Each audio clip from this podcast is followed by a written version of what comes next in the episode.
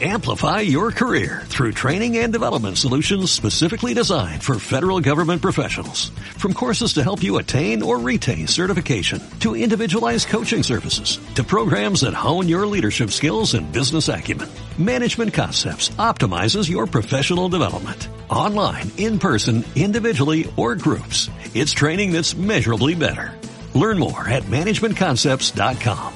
That's managementconcepts.com.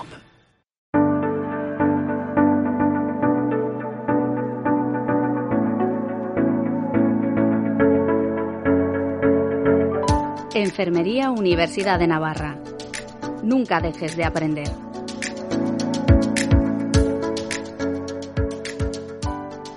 Buenas tardes a todos y bienvenidos a la Facultad de Enfermería de la Universidad de Navarra. La sesión va a durar unos 40-50 minutos. Eh, bueno, los primeros 20 minutos, 30, vamos a hablar de la gestión en enfermería eh, en tiempos de crisis. Sobre, sobre todo, bueno, Beatriz Paloma y Nerea Elizondo, que luego las presentaremos, van a hablarnos desde su experiencia como enfermeras en gestión. Y los últimos 15 minutos los vamos a dedicar a contestar preguntas. Preguntas que podréis hacer vosotros directamente a nuestras ponentes. Luego os explicaré eh, unos minutos antes de empezar la ronda de preguntas cómo vamos a proceder. Dicho esto, y antes de empezar la, la, sesión, quería daros las gracias a todos los que estáis al otro lado de la cámara, eh, bueno, por la gran acogida que ha tenido esta sesión. También quería daros las gracias a nuestros invitados de hoy, a Beatriz Paloma, directora del área de hospitalización de la Clínica Universidad de Navarra. ¿Cómo estás, Bea? Bien. Estupendamente. Y bueno, también tenemos con nosotros a Nerea Elizondo, subdirectora de cuidados del Complejo Hospitalario de Navarra. Bueno, vamos a empezar con, con, la sesión. Yo creo que estamos todos, todos preparados. A mí me gusta ir de lo general a lo particular, de ahí que, bueno, mi primera preocupación o, duda que tengo, y quiero que, bueno, si puedes, empiezas contestando tú, Nerea, es si han cambiado las funciones de la enfermera gestora durante la pandemia. Buenas tardes a, a, todos. Gracias por estar ahí. Me, me, uno a tu agradecimiento, Eduardo, y gracias a vosotros por poder participar aquí. ¿no? Eh, respondiendo a tu pregunta, eh, claramente sí, las funciones de la enfermera gestora han cambiado en la, en la, pandemia, pero bueno, como el resto de las funciones de, de, la enfermería, ¿no? Nos hemos tenido que adaptar a una situación muy, muy rápida y grave en, en cuestiones de salud y obviamente han, han cambiado. Vale, eh, bueno, otra pregunta que me surge y volviendo quizá, bueno, retrocediendo en el tiempo, pensando un poco en, en marzo, confinamientos, continuo goteo de pacientes COVID, eh, cada vez más está la sensación de que el sistema va a colapsar. Vea, no sé cómo os organizasteis en la clínica, pero ¿cómo reaccionasteis, no? Preveyendo este posible colapso del sistema sanitario. O sea, en, febrero, o sea, nosotros en la clínica está articulado como una reunión diaria, ¿no? De cómo está la clínica, todo el proceso del paciente del ingreso y es una reunión muy cortita de 15 minutos y entonces en febrero, eh, viendo un poco la situación, finales de febrero, primera semana de marzo, no recuerdo exactamente la fecha, se decidió eh, crear una reunión paralela exclusiva de COVID, ¿no? Eh, en ese momento se empezó con profesionales mm, de distintos, ¿no? de distintas disciplinas, pues médicos, alguna enfermera y, y de gestión, eh, para ver cómo, cómo, se iban a organizar las cosas. En, en, situación más grave, ¿no? La siguiente fase, cuando ya se vio al primer paciente prácticamente en la clínica, se creó ya un comité COVID que nos permitió realmente, o sea, tener una cabeza, ¿no? En la que estaban presentes profesionales de distintos ámbitos con capacidad de decisión y que eh, facilitaba que las decisiones del hospital fueran más ágiles ¿no? y en una única cabeza, por así decirlo. Yo creo que eso fue un gran éxito. Muy bien, o sea que, y en cierta forma, en el complejo también, eh, Nerea, ¿os dio tiempo a prepararos Bueno, eh, desde los primeros días, el primer ingreso en el complejo hasta que empezamos a tener el incremento importante, tuvimos muy poquito margen de maniobra y sí que nos íbamos preparando. Eh, pero bueno, al final íbamos preparándonos, eh, como reinventándonos cada día, tomando decisiones de forma consensuada diariamente, pero también la información a veces era confusa por parte de, otras organizaciones, ministerio y demás, porque tampoco ellos iban al mismo ritmo. Entonces, bueno, nos íbamos preparando y íbamos aprendiendo sobre, sobre la marcha. Ese, ese quizá sea el gran cambio ¿no? de, la anterior a ahora, que ahora ya, bueno, esperas más o menos lo que va, lo que va a venir y bueno, estás un poquito más, más preparado quizás. Vale, gracias. Bueno, luego volveremos a, retomaremos los cambios que ha habido quizá de la primera ola a la segunda y cómo os habéis preparado en los distintos centros. Pero sí que es verdad que ahora, bueno, eh, quería saber, ante una situación así, cuál es la responsabilidad de la enfermera gestora y sobre todo en qué no se puede fallar. Bueno, o sea, a mí me parece que la responsabilidad de como gestoras de enfermería es eh, la responsabilidad de que las enfermeras asistenciales puedan desarrollar su práctica con el paciente en las mejores condiciones. Y para eso nosotros tenemos que ponerlas en una situación de que la puedan, lo puedan llevar a cabo. Por lo tanto, todo lo que está en el entorno de ese cuidado eh, nuestra responsabilidad es facilitar lo que lo hagan bien, ¿no? Tanto en tema material como físico, como de, recursos humanos, ¿no? Y esa es una labor que ha sido bastante complicada en la pandemia, ¿no? Vale. Eh, bueno, ¿quieres añadir algo, Nerea? Sí, muy alineada con, tu respuesta, Beatriz. Quizás también establecer esa relación de, confianza, ¿no? que en condiciones normales se pueda tener ante una situación de, este, de esta envergadura, el estrés, el agobio, la incertidumbre, bueno, pues mantener esa situación de confianza, que tu equipo confíe en ti y que sepan que, bueno, que estás ahí, ¿no? respaldando y proporcionando todos los medios para que el cuidado a pie de cama esté, hombre, eso creo que es, que es importante y, esa es la, la labor fundamental, estar ahí y generar confianza. Sí, bueno, estoy totalmente de acuerdo con todo lo que nos estáis contando. Voy a retomar un poco al, cambio de la primera ola a la, segunda.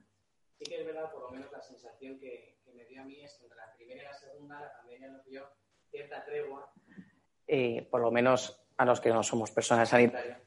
Pero sí que es verdad que me gustaría saber de la primera ola a la segunda qué, qué habéis cambiado o si ha cambiado algo o qué medidas habéis adoptado en cada uno de vuestros centros para de esta forma prepararos eh, mejor para esta segunda oleada que ya se prevenía, ¿no? Podíamos prever que, iba a tener lugar.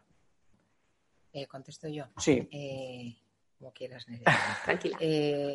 o sea, la diferencia creo en, una, en la primera pandemia en el ámbito, bueno, creo que en los dos ámbitos, o sea, el hospital prácticamente se destinó exclusivamente a COVID, ¿no? O sea, se cerraron quirófanos, se cerraron consultas. Eh, el miedo, o sea, era un tema ¿no? que tampoco sabías ni cómo, cómo eran esos pacientes, ni cuáles eran las dificultades, ni cuál era el riesgo, ¿no? porque también ahí entre la responsabilidad del autocuidado de las enfermeras eh, en algún momento choca con el cuidado del paciente, ¿no? Porque nosotros tenemos que proteger a las enfermeras también, ¿no? Y eso también ha sido un tema también de dilema. La diferencia con la siguiente realmente ha sido, o sea, que ahora funcionamos ya con protocolos, sabiendo cómo organizativamente nos podemos eh, manejar y en concreto en la clínica la gran dificultad, el reto en esta segunda pandemia era mantener la actividad asistencial nuestra, ¿no? Eh, y a la vez hacer frente a los pacientes COVID. Eh, nosotros somos el ámbito privado y por lo tanto nuestros pacientes ¿no? son los que nos hacen mantenernos pero también, o sea, creo que hemos tomado mucha conciencia de que estamos al servicio de, ¿no? de, Navarra y de la población y el servicio que creo que la clínica ha prestado ¿no? y ha trabajado muy de la mano con el servicio de Navarro Salud, también hemos aprendido ¿no? que estamos, o sea, que forma parte de nuestra misión y que estamos para eso. En esa línea, y te voy a dar paso a ti, Nerea, eh, porque yo creo que puede hilar bastante bien con lo que acaba de contar Bea es eh, en esa preparación de la primera a la segunda, lo que ya habéis aprendido, protocolos y demás, eh, un poco lo que permitió el, no colapso ¿no? del sistema sanitario, por lo menos aquí en Pamplona, eh, fue también esa, esa sinergia ¿no? entre lo público-privado. Entonces, no sé si puedes explicar un poco cómo era la situación, ¿no? no sé si, si, estabais a punto del de desbordamiento o no, pero de qué forma esa sinergia público-privada os permitió o nos ha permitido ¿no? a todos poder prestar ese servicio eh, sanitario a todos los pacientes. Bueno, eh, yo creo que el sistema ¿no? Eh, no debe llegar nunca al colapso sanitario. Entonces, antes de, llegar a ello, aunque la situación sí que bueno iba eh, incrementando, antes de llegar a ese colapso hubo muchas conversaciones, hubo acuerdos hubo sinergias entre el ámbito público-privado y creo que, francamente, se organizó muy bien ¿no? la dotación de recursos y porque al final todos teníamos que dar respuesta a la misma necesidad, que era dar respuesta a las necesidades sanitarias de la población navarra y, y teníamos que estar ahí. Entonces, tanto como justo llegar al colapso, yo creo que bueno, fue antes, ¿no? Eh, veíamos lo que venía y sí que se empezó a hablar mucho y además ese tipo de relaciones se siguen manteniendo en el, en el día a día. Hoy, hoy seguimos manteniéndolas. Se trata de aunar esfuerzos y ofrecer todos los recursos disponibles en materia de salud para, para la población, que es de lo que se trata, ¿no? De, de sacar adelante las, las necesidades. Mm. Disculpa, y bueno, el, verano, yo quería, eh, Beatriz, igual me unes para la población, te unes a mi, a mi respuesta, para la población general puede que, bueno, el verano haya sido un periodo de tranquilidad, las medidas sociales han sido mucho más relajadas, mm. pero bueno, realmente en los hospitales hemos tenido, bueno, cierto bajón de actividad COVID, ¿no? Por así decirlo, pero hemos aprovechado para trabajar mucho en asistencia no COVID. La asistencia convencional se paró muchísimo y el objetivo ahora era convivir y sigue siendo convivir con ambas asistencias, con la COVID y con la convencional. Y a la vez anticiparnos, ¿no? Porque a, cero no hemos estado en ningún momento. Hemos tenido pequeñas, bueno, pequeñas incidencias y de, pacientes positivos, entonces a cero no hemos estado. Entonces, bueno, ha sido una calma, una calma tensa, ¿no? Hemos estado ahí. Yo creo que como vosotros, ¿no, Beatriz? Sí, sentido ha dado la sensación de tranquilidad y de respiro, se ha podido descansar, por supuesto, pero bueno, ahí hemos estado en la toma de decisiones pendientes, muy pendientes desde finales de agosto prácticamente. O sea, mm. nosotros realmente, o sea, una vez acabada la primera ola, nos encontramos en un momento difícil, ¿no? O sea, la clínica se pone a disposición, como, ¿no? Como fue asiento de los hospitales eh, de, la población, pero claro, luego pues, pues entran los miedos de recuperar al paciente, ¿no? De empezar a hacer mucha actividad y de hecho en verano mucha gente, pues para poder sacar actividad nuestra, pues prescindió de vacaciones, se retrasaron vacaciones, ¿no? O sea, el cansancio de la gente ha sido importante, ¿no? tanto en la pandemia como luego recuperar el paciente, como enfrentarnos a la siguiente ola, que es, ha sido también complicado. Sí, bueno, o sea, yo creo, bueno, siguiendo esa línea ahí, hablando un poco de liderazgo, sí que es verdad que se está hablando mucho en las noticias, ¿no? del agotamiento generalizado del personal sanitario, ¿no? Pues debido a la situación, ¿no? De estrés, más horas, un poco a todo lo que se ve sometido el, profesional sanitario. En esa línea, eh, quería hacernos una pregunta. Como, como, líderes que os veis obligadas a ser, ¿no? cada una en vuestros respectivos centros, ¿cómo conseguís que un equipo que ya está agotado, ¿no? por decirlo de alguna forma, pues anímicamente, psicológicamente o incluso físicamente, siga, siga al pie del cañón? Eh, bueno, yo creo que el gran reto de esta segunda ola ha sido eh, lo que hemos dicho, o sea, poder atender a los pacientes eh, nuestros eh, y con pacientes COVID, también, o sea, considero nuestros, hablo nuestros por nuestra actividad, pero en, la gestión ha sido complicado el tema del agotamiento de los profesionales. realmente mi experiencia ha sido que cuando eh, nos hemos sentado con ellos a, hacerles partícipes de las decisiones, a escuchar las necesidades que tenían, a pensar, o sea, a hacer partícipe a toda la organización, porque es verdad que todo el mundo ha estado implicado, pero hay áreas concretas de, muchísima dedicación, ¿no? O sea, entrando desde la urgencia hasta la planta COVID o plantas COVID hasta la UCI, ¿no? Eh, y el resto de clínica eh, aguantando la actividad normal o llevando la actividad normal, eh, pues eso para la gestión lo que nos ha supuesto es acercarnos, ¿no? escuchar, ver qué necesidades tenían y cómo podíamos hacer eh, para mejorar los descansos, para ver qué personas estaban sufriendo y preguntar, ¿no? O sea, hemos preguntado si había alguna persona que quería, quería salir del área COVID, eh, estar cerca, intentar motivar a las supervisoras, que son las que están en primera línea intentando motivar a sus equipos, ¿no? Y también poniendo ideas creativas, ¿no? O sea, luego yo me imagino que Nerea lo comentará, ellas tienen una bolsa de trabajo del que pueden, ¿no? Eh, coger más gente y nosotros esa limitación la no la, eh, la tenemos. Entonces, lo que hemos hecho es generar una propia bolsa de trabajo haciendo partícipe toda la clínica para que, oye, ¿quién quiere ayudar a la planta COVID? ¿Quién quiere ayudar a otras plantas? ¿no? Porque a la vez las bajas, los confinamientos, eso también ha supuesto unas dificultades. Sí, eso eh, quería entrar también, efectivamente, ¿no? Yo creo que al preguntar quién quiere COVID o para reestructurar un poco la plantilla, ¿no? Digamos, yo creo que ese acercamiento, ese preguntar ha sido clave. No sé, en el complejo, Nerea, ¿cómo, cómo lo habéis trabajado? Bueno, eh, respecto a bueno, estar pendiente del profesional, ¿no? de ese agotamiento, lo fundamental, como dices Beatriz, es presencia, ¿no? Es estar con el profesional. Es muy difícil a veces que el profesional te sienta cercano desde igual un despacho, pero hay que acercarse, hay que estar, hablar mucho con ellos, eh, hacerles partícipes en la toma de decisiones, informar y bueno, eh, tratar de estar ahí a la altura, motivando mandos intermedios, etcétera. Y bueno, eh, el tema de los recursos humanos, bueno, pues es un tema importante eh, y complicado para gestionar. Sí que igual tenemos un poquito más de grueso de, bolsa de trabajo, pero bueno, eh, también la tenemos muy limitada porque tenemos las plantillas muy, muy aumentadas. Entonces, ahí estamos. Estamos pidiendo, bueno, pues un poco también de colaboraciones profesionales que la tenemos. Quien es más experto en críticos cambia críticos, pero también tampoco podemos dejar la planta. Bueno, y también muy pendientes de la situación epidemiológica, ¿no? Cuando hay que subir y hay que crecer, crecemos, pero en cuanto ya vemos que hay un poquito de estabilidad, pues también podemos replegar, ¿no? Replegamos, tenemos un tiempo de descanso, volvemos a tener todo preparado por si hay que volver a crecer. ese doble juego nos ha permitido también el conocimiento ¿no? de estos últimos meses. La primera vez era impensable, subimos y, bajamos. Mm. Ahora ya, bueno, tenemos esa cierta seguridad ¿no? para poder, hemos subido, sabemos que podemos bajar, pero sin perder el horizonte.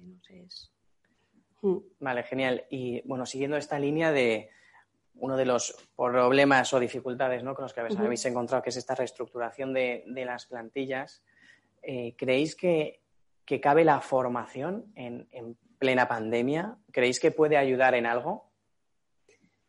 Hombre, ayudar, la, formación siempre ayuda. Probablemente eh, el mejor momento pues a lo mejor no es este momento álgido de la pandemia, pero una formación muy dirigida, muy centrada eh, a actividades concretas, ¿no? Eh, para pues, eh, cuidado del paciente COVID en aspectos concretos sí que puede ayudar, por supuesto. El problema también es cómo, cómo darle esa formación, ¿no? son momentos en los que la actividad presencial está reducida prácticamente a cero, no podemos juntarnos, las nuevas tecnologías están ahí, pero tampoco están a disposición de todo el mundo. Entonces, cabe la formación, por supuesto, en actividades concretas pero el tema es, bueno, cómo, cómo darla, ¿no? Ahora estamos aprendiendo un poquito, ¿no? En qué tenemos que formarnos más, hacia qué eh, podemos ir y, hombre, formación continua ha habido, me imagino que en ambos centros, ¿no? Sobre todo en tema de riesgos laborales, de cuidados específicos, protección y tal. Pero bueno, eh, ese momento eh, es, complicado para hacer formación in situ. Es, muy difícil, hay que intentarlo, pero al final lo que prima es la asistencia al, paciente, que es lo que te urge. Vale. Mm. Y no sé si en la clínica habéis llegado a formar específicamente en, tema COVID, la Universidad de Navarra. Mm, la verdad que mi, o sea, la experiencia que tuvimos es en la primera pandemia, claro, mm, de repente toda la clínica se reestructura, eh, en el centro está el COVID, ¿no? Y empiezas a mover a gente y a pedir a gente que está en áreas totalmente distintas de lo que es la hospitalización a volver, ¿no? Entonces, eh, se, creó una aplicación, una app que fue en ese momento muy buena, en la que se colgaban vídeos, ¿no? Eh, muy cortitos, pildoritas, que daban, yo creo, la oportunidad de ver en tu casa o donde, o en el momento de que tuvieras que ir a ese sitio, pues por ejemplo la colocación de un EPI, las gafas de alto flujo, o sea, cosas muy básicas que a los profesionales les daba la seguridad para poder eh, eh, ir en unas condiciones quizás un poquito más preparados, ¿no? Como dice Nerea, o sea, en una situación así eh, vamos todos saliendo del hoyo como podemos, pero yo creo que sí que caben pildoritas, o sea, caben formación corta que a la gente le pueda dar eh, herramientas para, ¿no? para poder enfrentarse a este tipo de pacientes. Pero bueno, efectivamente, después de eso, pues en, la, en, en, el, en este siguiente periodo, ¿no? entre la primera y la segunda, pues también ha sido un momento de, oye, qué necesidades van a tener estos pacientes, qué cosas nos han faltado, cómo podemos formar, ¿no? Eh, qué tipo de profesionales es mejor que estén en un sitio u otro, que también, ¿no? Yo abogo mucho por la, o sea, proteger la especialidad, ¿no? No es lo mismo poner cualquier enfermera en cualquier sitio y creo que eso es una cosa que tenemos que defender, ¿no? Las personas de gestión. ¿no? Sí, eso es, otro tema. Bueno, ¿querías añadir algo, Nerea? Sí, eso, que el tema es eh, igual este periodo entre, entre guerras, ¿no? Entre una y otra, es el que te permite pensar un poquito en la formación y en seguir abogando por esa especialización, ¿no? Al final, eh, áreas muy concretas como críticos, urgencias, incluso el cuidado COVID, no todo, no todo vale, porque bueno, eh, necesitamos cuidados de muchísima complejidad, ¿no? Y es en estos momentos cuando bueno tenemos la oportunidad para darlo y para ponerlo otra vez en, en valor. A ver si nos da un poco de tregua. Vale, genial. Eh, esperemos que sí. Bueno, durante, durante la pandemia se está también hablando mucho de, la soledad del, paciente, que yo creo que es un problema que existe, es un problema real, que por desgracia, pues muchos pacientes lo viven, también lo viven sus familiares. No sé, desde la perspectiva de la gestión en enfermería, ¿qué medidas habéis adoptado, por ejemplo, en, la clínica, ¿no? Universidad de Navarra?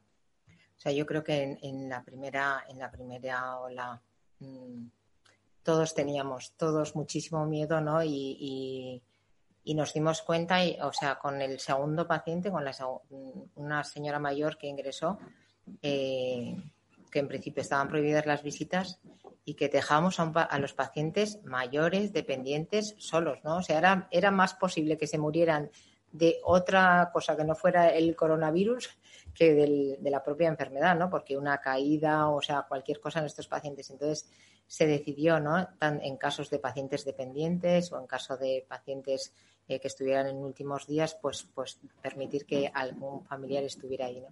Yo creo que es una cosa que tenemos que ir repensando mucho, ¿no? Ahora mismo, pues en la UCI también se deja entrar a los familiares, desde luego si están en últimos momentos en la planta también, y también aprendemos del complejo, porque también, o sea, el introducir las visitas, ¿no? También eh, nos hace pensar, oye, o sea, si en otros sitios lo hacen y sale bien, pues ¿por qué no lo podemos hacer? ¿no? Siempre con la mirada de qué es lo mejor para nuestros pacientes y qué es lo mejor para proteger también a los profesionales. Pero realmente, o sea, el tema del cuidado del paciente y la soledad es un temazo en este tipo de pandemia. Si no, podríamos decir que es uno de, los retos ¿no? que plantea esta, esta pandemia en el complejo hospitalario. Tengo entendido que habéis preparado como una serie de, de visitas, ¿no? Para que los familiares puedan. Sí, bueno, hay, hay dos modalidades. Eh, tenemos a eh, nos costó un poquito, eh, como el 25 de marzo empezamos con las visitas en, zona COVID, eh, eran visitas eh, programadas pues, por la mañana con el equipo de la mañana, pues bien profesional médico, bien profesional de enfermería responsable del paciente, contactaba con la familia, daba también la información médica ¿no? y clínica sobre, sobre el paciente y se pactaba la visita. Seguimos haciéndolo así, ¿no? llevando un registro de quién viene a la visita, atendiendo al al familiar que viene, pues para higiene de manos, si se tiene que colocar mascarilla de un tipo u otro, bata sí o no, según las características del, paciente, más que del paciente, del tratamiento que esté llevando el, paciente. Y luego está el acompañamiento más permanente, ¿no? Que sí que tenemos alguna opción de acompañamiento, pues alguien que tiene que ingresar con su familiar, bueno, pues se le ingresa con, el paciente y está acompañado, bien sea situación de últimos días o gran dependencia, hay que individualizar un poquito. Eh, es muy importante, ¿no? Al final eh, es una cuestión de queda latente, está encima de la mesa, la tenemos todos, pero poder organizarla entiendo que requiere recursos, requiere de tiempo y en los momentos álgidos es, es difícil. Nosotros lo hemos visto en la diferencia, lo que nos costó montar las primeras a lo que nos ha costado ahora, ¿no? Ahora va sobre la marcha, va casi mejorando, porque a la vez que eh, piensas en un recurso COVID completo, piensas recursos humanos, materiales y gestión de, visitas y acompañamiento, ¿no? Va como ahí, porque no hay que olvidar que el paciente es el centro, ¿no? Como, como decías, eh, Beatriz. El paciente y su familia, claro, el paciente no es un ente habitualmente único, tiene, tiene un, bueno, una familia que, que tiene, tenemos también que darle respuesta y que cuidarle, ¿no? Se merece el mismo cuidado. Hmm.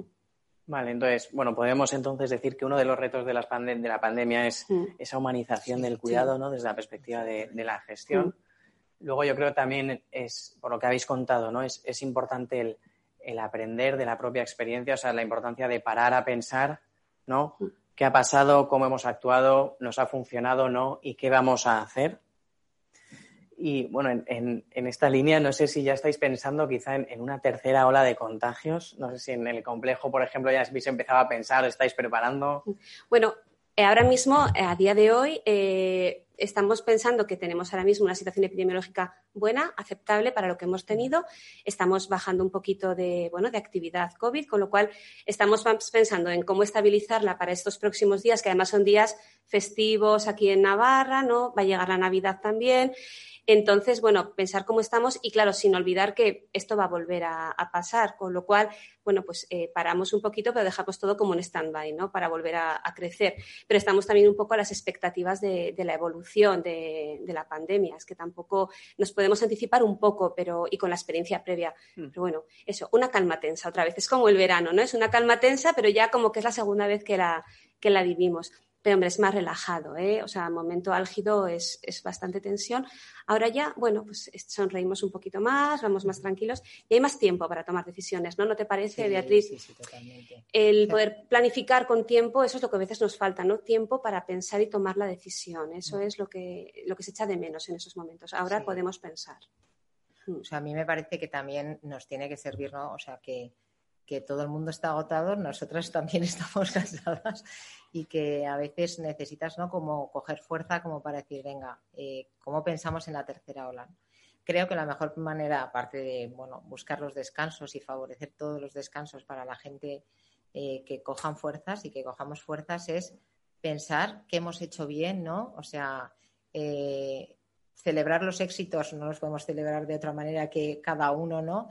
Y también las cosas que se podrían haber mejorado para que en la tercera ola digamos, ole, ¿no? Esto, o hmm. sea, eh, aquí queríamos llegar, ¿no? Eh, y que la manejemos pues en las mejores condiciones, con los profesionales mejor preparados, ¿no? O sea, es la tercera oportunidad que vamos a tener de hacer las cosas muy bien y creo que, ¿no? A la tercera va la vencida. No es que lo hayamos hecho mal, pero vamos que seamos, o sea, aprendices continuos, ¿no? Y creo que en la gestión eso, o sea, tiene que ser un, Hmm. ¿no? Sí, o sea, en ese aprendizaje continuo un poco que requiere la, gestión en enfermería, eh, no sé si ya hay definidos una serie de, pasos a seguir para, no dejar de aprender. O sea, no sé si me explico, quizá el permanente eh, acercamiento a, ¿no? a las supervisoras o, que te vean ese acercamiento del que hablabais antes o, ese preguntar que necesitan, ¿no? sabiendo que son ellos los que están en primera línea, ¿no? en este caso en, la pandemia. No sé si, si tenéis tips para, para, bueno, poder hacer un seguimiento de, en qué es necesario seguir formándose, ¿no? Bueno, eh, al final eso es eh, estar al día de las últimas evidencias, ¿no? Para, de la evidencia científica para ver en qué tenemos que seguir formándonos y luego respecto a esto en la generalidad y respecto a la gestión, también creo que se hace mucho eh, según el equipo directivo, ¿no? si eres un equipo, yo considero que somos un equipo a nivel de dirección muy cercano, que nos juntamos mucho con el resto de los profesionales, tanto mandos intermedios como asistenciales y bueno, es cuestión de establecer encuentros y entornos de comunicación, ¿no? Y entornos saludables para para poder hablar, intercambiar y bueno, y ver de qué podemos, qué, podemos aprender los unos de los otros muchas veces, ¿eh? porque nosotros aprenderemos, sabremos mucho de una toma de decisiones determinada en ese momento, pero al final el asistencial que está a pie de cama también te enseña mucho, ¿no?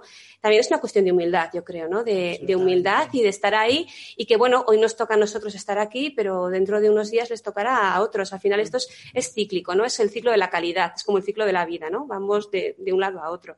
Y creo que también es una cuestión de, humildad, ¿no? De estar abierto a, querer aprender con, cada persona. Estoy totalmente de acuerdo con Nerea, ¿no? O sea, yo creo que en la gestión la mejor manera de aprender es ser muy humilde, ¿no? Porque generalmente eh, tú puedes tener formación, pero realmente tus equipos no son los que más información te van a dar de cuál es la realidad, ¿no? Cuanto más cerca estés de la realidad, mejores decisiones vas a tomar y por lo tanto eh, conseguir que la gente mm, que está en primera línea te dé la información para tomar decisiones mejor, eh, pues yo creo que es la mejor fórmula, ¿no? Eh, en torno a eso, pues, pues podríamos hablar de mejorar el clima laboral, de estar muy cerca de la gente, de que la gente se comprometa mucho con la organización y que note, ¿no? Lo ha dicho Nere antes, la confianza, ¿no? Que tengan confianza hacia la dirección y ahí el mando intermedio está para acercarnos, ¿no? acercar a mm. la dirección hacia la los profesionales y al revés, a los profesionales hacia la dirección. ¿no? Y eso siempre pues, pues es un reto, ¿no? porque la estrategia y la operativa a veces hay que acercarla mucho. ¿no? Antes de, vamos a empezar a concluir la, tertulia. y dar paso a, las preguntas. Entonces, ¿cómo vamos a proceder para que vosotros podáis preguntar tanto a Nerea como, como a Beatriz? Podéis eh, preguntarnos a través del chat de la aplicación Zoom y yo leeré vuestra pregunta aquí en directo y contestará, pues, si es para Nerea la pregunta, Nerea, si no, si no Beatriz. Y otra, otra opción que os queremos plantear es eh, solicitando por el chat, si queréis vosotras, hacer la pregunta en directo. Entonces, en ese caso, tendríais que activar el micrófono, activar la cámara y en directo, pues, hacer la pregunta. Pues antes de dar paso a, vuestras preguntas y un poco para, cerrar ¿no? esta, esta media hora de, bueno, de esta sesión, la verdad que me parece que ha sido muy interesante, hemos tocado muchos palos, pero a modo, a modo resumen, ¿no? Y si nos tuviéramos que quedar con, tres cosas, ¿qué, dirías, ¿no? Acerca de la gestión, Bea. O sea, yo pensando, preparando esta, esta sesión, ¿no? Bueno, me, acordaba que este es el año de las enfermeras, ¿no? Eh, curiosamente, ¿no? O sea, y las cosas yo pienso que no pasan por casualidad, sino tienen una razón por qué celebramos los 200, 200 años de Florence Nightingale, ¿no? Y, fue famosa porque fue capaz de demostrar que la enfermería, ¿no? Con resultados sobre los beneficios de la higiene, bueno, pues a nosotros en la gestión, ¿no? Y lo que se nos va a pedir, oye, en esta pandemia la enfermería, eh, ¿qué, está ofreciendo? ¿no? Creo que yo me motivo mucho pensando, somos protagonistas de esta historia, ¿no? O sea, y, creo que es un momento para que las enfermeras seamos muy reflexivas, pensemos qué es lo mejor para el cuidado, tengamos muy presente que trabajemos con resultados, en cómo hacerlo mejor y que eso lo visibilicemos, ¿no? O sea, que eso eh, sepamos hacerlo para de alguna manera mm, poner a la enfermería donde tiene que estar, ¿no? O sea, como parte importante del, cuidado del paciente, ¿no? Bueno, del cuidado es esencial. Sí, no sé si quieres añadir algo, pero... Sí, pues eh, yo diría también que lo que tenemos que cuidar, ¿no? Y cuidar es eso, es poner eh, al paciente en el centro, a su familia, poner a nuestros profesionales también, ¿no? En el centro de nuestros cuidados como líderes directos, ¿no? Al final ellos cuidan a nuestros eh, pacientes, nosotros tenemos la obligación de cuidar a los profesionales y hay que cuidarles anticipándonos a sus necesidades y, bueno, y centrando todos nuestros esfuerzos porque, bueno, todo esto vaya, vaya mejor. Y reforzando ¿no? ese papel y ese protagonismo que, han tomado, que realmente el profesional a pie de, cama es que no sabéis lo que le debemos. Es, bueno, es que es, una pasada. Ha dejado muchísimas horas, muchísimo esfuerzo, lo mejor de su vida, ¿no? De unos meses, bueno, pues dedicados a, cuidar. Y es su trabajo, todos lo sabemos. Pero bueno, se puede trabajar bien o se puede trabajar con, con excelencia, ¿no? Con tesón. Lo han hecho. Entonces tenemos que cuidar y reconocerles, ¿no? Reconocerles mucho, muchísimo. Mm. Vale, bueno, gracias. Una, de las primeras preguntas la voy a contextualizar un poco. Eh, habéis hablado que en la primera ola, pues por la situación X, os habéis, digamos, como centrado mucho en el paciente COVID, también por la incertidumbre, el poco conocimiento que había, ¿no? De cómo trabajar y, cuidar a, estos pacientes. En la segunda ola ya habéis empezado a repartir mejor, quizá no solo centrándonos en, paciente COVID, sino también en el resto de servicios. Para la tercera ola, no sé si tenéis algún reto particular, ¿no? De, no bloquear las actividades, poder seguir ofreciendo los mismos servicios sin tener que parar o dejar de atender a X pacientes por los motivos X, ¿no? Cirugías, ¿no? Por ejemplo, que se han tenido que retrasar. No sé si cara a la tercera Hola, tenéis algún reto de ese estilo de no parar la actividad. Bueno, yo tengo, o sea, clarísimo que en la tercera ola vamos a trabajar, eh, además por las fechas que van a ser también, ¿no? A tope, eh, desde luego intentando mantener la actividad asistencial, COVID, lo que venga y la actividad normal, ¿no? Pues el reto es lo que he dicho, ¿no? O sea, aprendimos de la primera ola, eh, implementamos medidas en la segunda y en la tercera, yo creo que con un, ¿no? un estudio de qué podíamos haber hecho mejor, pues eh, a, por ello, ¿no? Eh, probablemente desde enfermería pues nos centraremos en cómo mejorar ese cuidado, ¿no? Y cómo mejorar nuestros profesionales, que estoy con EREA, que vamos a llegar a la tercera ola y a ver si conseguimos, o sea, que lleguen un poco más descansados, un poco más recuperados. También creo que la tercera hora la vamos a enfrentar sabiendo que llega, que conocemos el, ¿no? el, los procesos, el paciente, los circuitos y creo que vamos a estar más fuertes para poderlo asumir, ¿no? Muy bien, gracias. Otra, otra pregunta que me llega es, eh, bueno, ha quedado demostrado que el problema es común, pero que por las situaciones son realidades un poco distintas. Entonces me preguntan eh, si tuvisteis muchos contagios en el personal de enfermería y desde la gestión, teniendo en cuenta pues que han habido bajas, ha habido que reestructurar plantillas, eh, bueno, ¿cómo lo habéis gestionado? Nerea, si quieres. Bueno, yo eh, la cifra exacta de contagios no, no, puedo darosla. Sí que hay, sí que ha habido, ha habido contagios en profesionales de, enfermería y profesionales eh, clínicos en, general. Eh, luego, bueno, también hay que diferenciar si el contagio puede ser intrahospitalario, puede ser en la comunidad, ¿no? Al final somos personas igual que el resto.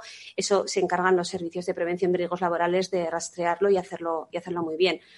Entonces, esto conlleva un absentismo, conlleva una baja, bueno, pues hay que estar ahí. Quiero decir, las tenemos. Entonces, eh, manejas esa incertidumbre y tratas en la medida de lo posible de, bueno, tener la plantilla contemplada, poder sustituir, cambiar, pero es que no podemos hacer otra cosa más que esperar, poner todas las medidas preventivas que están en nuestra mano, favorecer entornos laborales seguros, ¿no? Con buenas ventilaciones, con mucho cuidado en los controles de enfermería, en los relax, ¿no? Que son, son zonas en las que te puedes relajar un poquito más, tratar de evitar el contagio.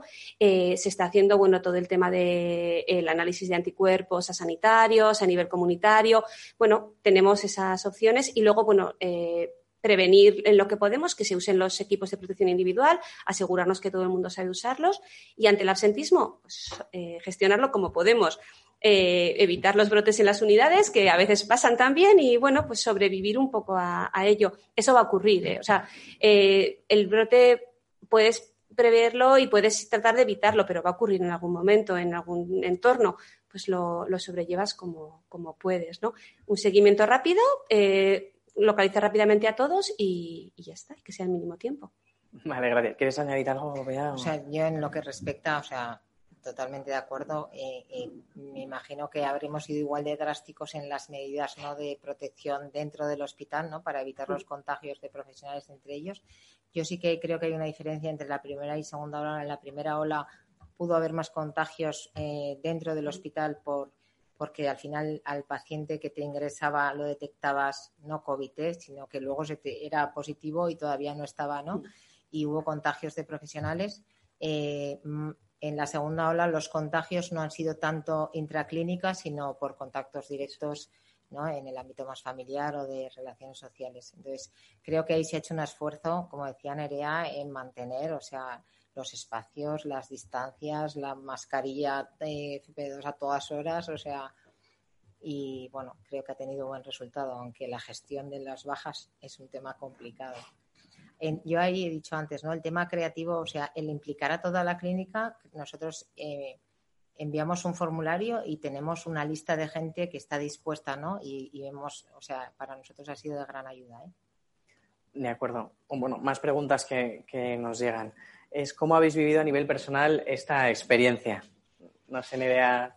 Bueno, eh, bien, realmente eh, pasas momentos duros, ¿no? Eh, pero bueno, aquí, no sé, yo voy a hablar desde una perspectiva muy, muy, muy subjetiva que, que es la mía yo tengo mucha vocación enfermera, me imagino que, te pasará igual parecido, no lo sé, Beatriz. Entonces, aunque estemos ahora en puestos de gestión, la vocación al cuidado y ¿no? a, ese estar eh, sirviendo ¿no? a, la profesión, a la sociedad, te ayuda y al final haces un trabajo muy importante y no eres mejor que nadie, pero es muy importante lo que estamos haciendo. Entonces, aunque estás cansado y tal, bueno, pues eh, te, animas, ¿no? A mí que vayan saliendo bien las cosas, que un circuito funcione, que alguien te diga, jo, qué bien, ¿no? Qué bien organizado está esto. O no, mira, esto no está tan bien, pues tratar de mejorarlo. Me ayuda a estar mejor cada día. Estamos cansados, sí, pero bueno, eh, estamos aquí. Estamos aquí y es un coste, bueno, igual también hay que preguntar a nuestras familias, ¿no? El coste personal. Nosotros igual tampoco lo sufrimos tanto, no, no lo sé. Yo estoy bien, contenta de donde estoy, ¿no? Y sé que estoy donde tengo que, estar, ¿no? Ayudando y haciendo mi trabajo lo mejor que, puedo. Bueno, sí, si hay mm. algo claro es que sois, sois un ejemplo, ¿no? Todo el personal sanitario en general. Bueno, no sé. Eh, no sé, veas desde tu experiencia, si quieres compartir algo de cómo lo has vivido. la experiencia... Eh he tenido la desgracia y la suerte, por otro lado, de, caer enferma, ¿no? Y de tener que ingresar. Entonces, digo la suerte porque he podido vivir como paciente lo que es estar enfermo de coronavirus, la soledad, que bueno, yo creo que no era para mí la mayor dificultad, eh, sino el sentirte, ¿no? O sea, creo que una de las cosas que hemos aprendido, o sea, el COVID lo hablamos como sucio y lo otro como limpio, ¿no? Es el, lenguaje eh, dice mucho y creo que es un tema a cambiar. O sea, el COVID no es sucio. O sea, los, los, pacientes no somos sucios, los profesionales que están en COVID no son sucios y por lo tanto hay que cambiar eso para tratar al paciente con la dignidad que se merece, ¿no? Porque la sensación cuando estás enfermo de, de COVID pues es verdad que, bueno, pues que la gente se te aleja, que la distancia es distinta, que la comunicación, ¿no? Que, que el EPI dificulta esa relación y todo eso también me ha hecho pensar, eh, o sea, cómo, cómo vamos a hacerlo, ¿no? Cómo cuidamos a nuestros pacientes. Eh, y bueno, también a nivel de gestión, o sea, he tenido mis momentos de decir, Dios mío, ¿qué es esto? ¿no? O sea, pero bueno, eh, realmente contamos con un equipazo. Yo creo que tenemos unas supervisoras y unas enfermeras y auxiliares maravillosas y que, vamos, que cuando vas a las plantas o a la UCI y ves entusiasmo, ¿no? Y ves cómo transmiten y cómo te cuentan de un paciente o de otro, de lo que ha pasado, o están tristes porque ha fallecido un paciente, ¿no? Pues eso también te llena, ¿no? De orgullo, ¿no? Mm. Eh, bueno, gracias. Han vuelto a retomar un poco el, tema de, ahora que no se puede tener el mismo contacto con, el paciente, ¿no? Pues mascarillas, distancia y demás. Eh, salvando un poco lo que ya habéis contado, ¿no? De, bueno, que permitís que haya un acompañante y se quede con el paciente o la modalidad de que, bueno, de visitas. ¿Algún consejo que les podáis dar a los profesionales de enfermería, ¿no? Que ahora nos están escuchando de, bueno, salvando esas distancias, cómo podemos seguir manteniendo ese contacto, ¿no? Entre comillas, que ahora vemos limitado y que antes pues era mucho más fácil, ¿no? Y más cercano bueno, la comunicación terapéutica con el paciente siempre ha existido en enfermería. Entonces, yo creo que es eh, tratar de tener esa comunicación mucho más directa, ¿no? mucho más tácita con el paciente y, bueno, que el paciente sepa que aunque no estés en ese momento, en esa presencia, eh, estás cerca y cuando tienes que estar, estar. ¿no? Eh, no sé, se trata de individualizar al, al, paciente. Al final hay que jugar en el equilibrio de mantener la seguridad del profesional, pero también atender al paciente con todas las medidas de, sanitarias, de dignidad, ¿no? Que, podamos. Entonces, bueno, es individualizar. Las enfermeras estamos muy acostumbradas, ¿no? A individualizar cada cuidado y a comunicarnos con los pacientes. Se trata de sustituir un poquito esa comunicación eh, presencial y física que teníamos constantemente, ¿no? Entrábamos varias veces a la habitación. Con, en el momento que entro, entro, me queda todo claro, le pregunto, le digo, me tiene presente, ¿no? Aquí y allí. Se está hablando también de nuevas tecnologías, de tablets, nosotros en algún momento usamos, no usamos, bueno, también vamos avanzando poco a poco. Entonces, me imagino que aprenderemos algo más. Los pacientes también nos tendrán que decir, ¿no? Eh, habrá que empezar a hacer encuestas a, los pacientes, ¿no? De satisfacción, de cómo se han sentido, ¿no? Que nos dé un poquito de margen y de tregua a todo esto nosotros tenemos una compañera que ya está pensando ¿no? en ello, en, del equipo de, dirección, ¿no? en bueno, empezar a preguntar y en qué podemos mejorar también pues, en estos aspectos. Entonces, el paciente también nos lo tendrá que, ir diciendo, ¿no? hay que darle voz. ¿no? Vale. Sí. sí, sí, Preguntas y si damos paso a las dos podemos estar eh, dos horas. Eh, volvemos a retomar el plano psicológico del profesional de enfermería, ¿no? Agotamiento, estrés. Me preguntan que bueno, teniendo en cuenta el gran impacto emocional que está teniendo esta crisis sanitaria en el profesional eh, de enfermería, ¿se ha implementado algún tipo de intervención de apoyo eh, para las enfermeras? O sea, en vuestros centros, bueno, en la clínica, ¿no? Por ejemplo, Universidad de Navarra, ¿se está planteando algún tipo de intervención en, este, en esta línea para los profesionales? Sí. Eh, o sea, una de, una de, las problemas que detectábamos del cansancio, pues es lo que decíamos, el cansancio, el agotamiento psicológico del personal. Entonces, eh, se ha pedido ayuda ¿no? al equipo de psicólogos de la clínica para tener como sesiones con los profesionales en los que puedan compartir, ¿no? O sea, eh, cómo están, tampoco se trata de hacer terapia de grupo, sino que a raíz de casos concretos poder debatir pues eh, cómo nos hemos sentido, qué ha pasado, qué podríamos haber hecho mejor, qué hemos echado de menos, ¿no? y eso es una oportunidad para los profesionales yo creo que eh, en, dos líneas. Una, en poder hablar ¿no? y explicitar ¿no? pues, pues tu vivencia de eso, que ah, de alguna manera descargas tu mochila ¿no? que, te está pesando de eso. Y por el otro lado, nos ayuda a pensar realmente eh, bueno, si, si, esto lo hemos hecho bien, si no lo hemos hecho bien, ¿no? Eh, surgen muchos temas eh, éticos, o sea que, creo que a la gente le agotan bastante. Y el tema de la distancia con el paciente, pues también pues hay que trabajarla para mejorarla claramente, ¿no? Pero realmente ahora mismo, y por otro lado, se ha dado cauce, ¿no? Si alguna persona personalmente necesita atención, pues darle la oportunidad, ¿no? Pero a mí me parece que son más momentos de compartir, de poder sacar ¿no? en la mesa ¿no? cuáles las cosas que nos están eh, eh, haciendo ¿no? como daño y, ponerles como tiritas. ¿no? Somos muy expertas en, curar ¿no? y entonces tenemos que ir buscando cuáles son las heridas e ir poniendo eh, el cuidado que necesitan para nuestros profesionales. Y uno es el psicológico, claramente. Vale, gracias. También me preguntan, bueno, la aportación de la enfermera de práctica avanzada en esta crisis? ¿no? ¿Cuál ha sido la aportación de la enfermera de práctica avanzada en esta crisis sanitaria? Nosotros en el complejo enfermera de práctica avanzada propiamente dicha no, no tenemos. Tenemos otros perfiles de, mm. enfermeras, gestoras de casos, enfermeras de enlace. Eh, de, práctica avanzada per se no, no, tenemos. Eh, la implicación de este otro tipo de, perfiles enfermeros pues ha sido muy importante, ¿no? porque eh, en un paciente convencional o paciente pues, COVID, una gestión de casos y hacerlo todo aunado y centrar toda la asistencia en el paciente es, muy importante. Pero como tal, si la pregunta es práctica avanzada, yo no puedo aportaros mucho porque nosotros no tenemos desarrollados esos perfiles ahora mismo. Vale, de acuerdo. No sé si en, la clínica... en la clínica eh, creo que el perfil, o sea, eh, tenemos eh, práctica avanzada en, en, más ámbitos, pero tenemos uno concreto en el área de críticos y para nosotros ha sido de gran ayuda porque eh, pensar que el paciente COVID de UCI ha ido desplazando ¿no? a otras áreas, a los pacientes críticos y la, persona de rol avanzado probablemente lo que ha hecho muy de soporte en aquellas áreas donde no tenían la formación eh, más específica, ¿no? Un área semicríticos o gente que de quirófano que ha venido a ayudar, como de apoyo, ¿no? De refuerzo a, a que la gente se sintiera formada, apoyada y a detectar necesidades concretas. ¿no? Eh, creo que en concreto en nuestra en la clínica ha sido más de apoyo a la parte de paciente crítico no COVID que a la de paciente COVID, que es donde han ido muchos recursos. ¿no? Vale, de acuerdo. Vamos acabando las preguntas porque ya nos acercamos al tiempo de, tener que, que, acabar con esta sesión. Me preguntan, ¿esta situación ha dado un empujón y una mayor visualización al perfil de la enfermera gestora?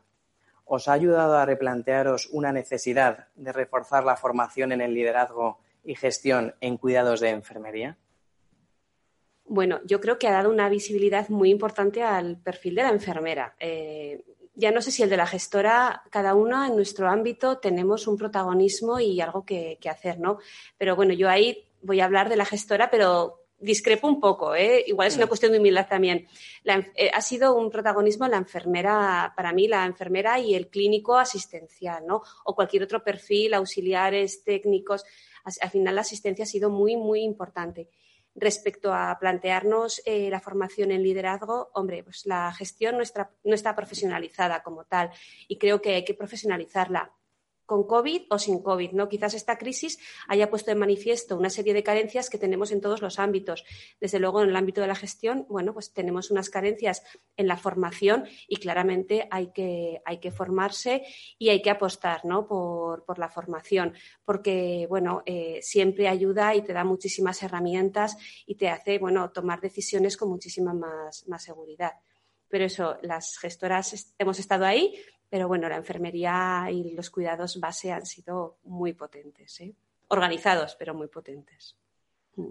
Muy bien. Eh, bueno, nos dicen también que es muy importante la aportación en, relación con el uso del lenguaje para no estigmatizar más aún al paciente y, los cuidados. No sé si en, si en esta línea habéis adoptado medidas concretas, se ha trabajado con los equipos, con las supervisoras. Bueno, yo creo que, eh, lo he dicho antes, ¿no? O sea, nosotros no podemos hablar de paciente sucio, paciente limpio, ¿no? Ni profesional sucio ni limpio. Imagino que va a ir a por ahí, ¿no? porque, porque eso, eh, ya la mirada con la que, va, te acercas, pues, pues te cambia. Por lo tanto, nosotros, el paciente de, eh, de COVID es igual que el paciente no COVID con la misma, misma dignidad y lo que tenemos que pensar es, bueno, con este paciente, ¿qué tipo de cuidados son los que nosotros podemos dar ¿no? para que esté en las mejores condiciones? Entonces, creo que tenemos que pensar a veces eh, cómo decimos las cosas y transformar, ¿no? O sea, transformar en positivo y decir, oye, pues este es paciente COVID, con, ¿no? con sus circunstancias y este es no COVID, ¿no? Como no se nos ocurre decir este es paciente, no lo sé, con la legionela, o sea, nosotros no hablamos así, ¿no? Los pacientes, cada uno es una persona con unas circunstancias y queremos hacer el mejor cuidado que podemos para ellos, ¿no? Vale, yo, vamos a entrar en, la última pregunta. De acuerdo. Me dicen que en algunos países, por ejemplo en Reino Unido, la gestión nacional de esta crisis se ha llevado a cabo por expertos. Entre ellos también tenían protagonismo las enfermeras. Eh, ¿Qué creéis que aporta incluir a una, a una enfermera en el equipo de gestión a nivel nacional? ¿En qué podría ayudar? En, todo, ¿no? O sea, eh, bueno, el equipo de expertos que tiene España también hay perfiles enfermeros. Eh, pero bueno, es que una enfermera tiene una visión de la asistencia sanitaria muy específica en sus competencias de cuidado que la tiene ella, ¿no? O bueno, la, enfermería por su propia disciplina. Igual que el profesional médico tiene sus competencias y tiene su visión, nosotros las, enfermeras y los enfermeros también la tenemos. Entonces, aporta mucho porque los cuidados, eh, quien mejor maneja, controla y puede planificar los cuidados somos los, enfermeros. Entonces, al final, en toda asistencia sanitaria se requiere de un cuidado. La planificación de esos cuidados tienen que estar hechos por los profesionales más expertos, que, son los de los de enfermería. Yo si es la última pregunta, Beatriz, creo que también tienes que aportar aquí algo, pero sí, ¿no? Sí, sí. O sea, a mí me parece, eh, vamos a ver, que la voz del paciente, si nos podemos eh, definir por algo, somos defensoras ¿no? del paciente y, por lo tanto, trasladar las necesidades del paciente a la organización creo que es una responsabilidad. Entonces, estar en la toma de decisiones de equipos de gestión creo que es clave hoy en día para cualquier organización sanitaria, o sea, porque porque si no se queda sin una pata, ¿no? O sea que la visión muy cercana del paciente de las necesidades del paciente eh, es, lo va a trasladar a enfermería. A mí me da mucha alegría cuando en el comité COVID dicen enfermería plantea esto, enfermería plantea no, pues porque de alguna manera quien traslada ¿no? las necesidades del paciente pues, pues son las enfermeras, ¿no? Y creo que en ese ámbito de decisión eh, es clave estar, es clave estar. Lo hilo porque no quiero acabar sin decir, estoy totalmente de acuerdo con Nerea en que es fundamental. O sea, la medalla se la llevan las enfermeras que están en la asistencia, la medalla se la llevan las supervisoras que están directamente en la asistencia. Desde aquí mi gran enhorabuena porque les debo mucho. Eh, pero creo que es obligación nuestra estar en aquellos sitios donde se toman las decisiones de la organización, porque si no, eh, la enfermería eh, hay cosas que no transmite ¿no? en el mismo nivel que, otros, que otras disciplinas. Muy bien, bueno, pues se acaba el tiempo, lo, tenemos que dejar aquí. Antes de, de, despediros y de despedirnos todos, simplemente quería anunciaros que el próximo 9 de diciembre tendrá lugar otra sesión titulada tratamientos hospitalarios de la COVID-19, ¿es la vacuna una solución? Así que nada, una vez más, eh, gracias, gracias por estar al otro lado de la pantalla, por la gran acogida que ha tenido esta sesión. Esperemos, en la medida de lo posible, que os haya podido inspirar, ayudar nuevas ideas. Y muchísimas, muchísimas gracias tanto a Beatriz como, a Nerea, porque, bueno, de verdad que es, un lujo poder contar con vosotras y que hayáis querido dedicarnos este rato a, todos nosotros. Se agradecen y, y de verdad. Así que, bueno, hasta la próxima sesión. Muchas gracias a todos. Hasta luego.